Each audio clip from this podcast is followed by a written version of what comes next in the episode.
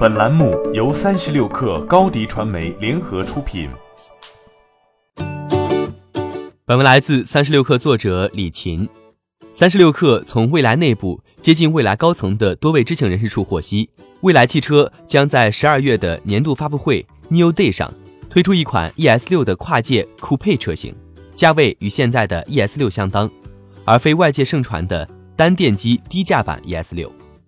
一位知情人士透露，跨界 ES 六车型采用溜背式设计，这个项目已经启动了一年多，现在比较成熟，有望在明年六月量产。新款 ES 六的造型与特斯拉 Model Y 或者宝马 X 四类似，瞄准更关注设计和运动感的用户。价格方面不仅不会低于现在的 ES 六车型，还有可能再往上走一些。对此消息，蔚来汽车未正面回应，仅表示感谢对蔚来的关注。请继续关注后续消息。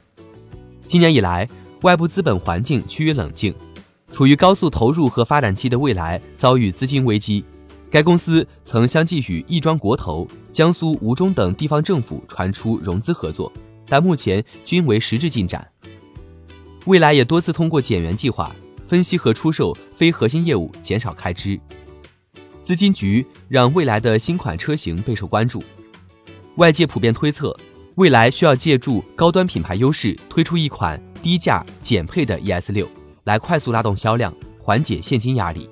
但三十六氪从未来高层的知情人士处获悉，低价单电机版的 ES 六依然不会很快推出。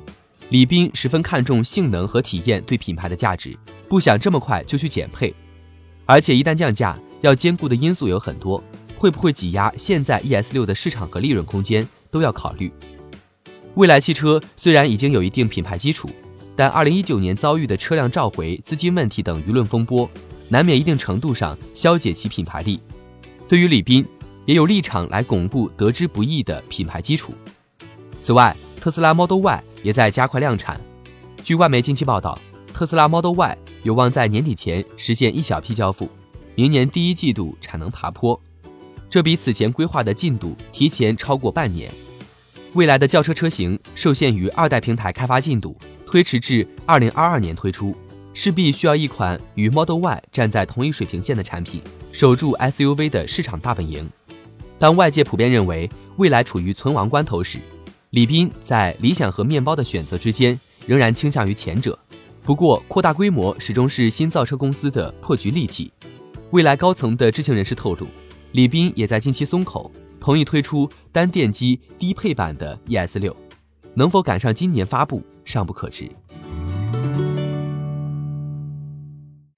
欢迎添加小小客微信 xs 三六 kr 加入克星学院，每周一封独家商业内参，终身学习社群，和大咖聊风口谈创业，和上万客友交流学习。高迪传媒，我们制造影响力。商务合作。请关注新浪微博高迪传媒。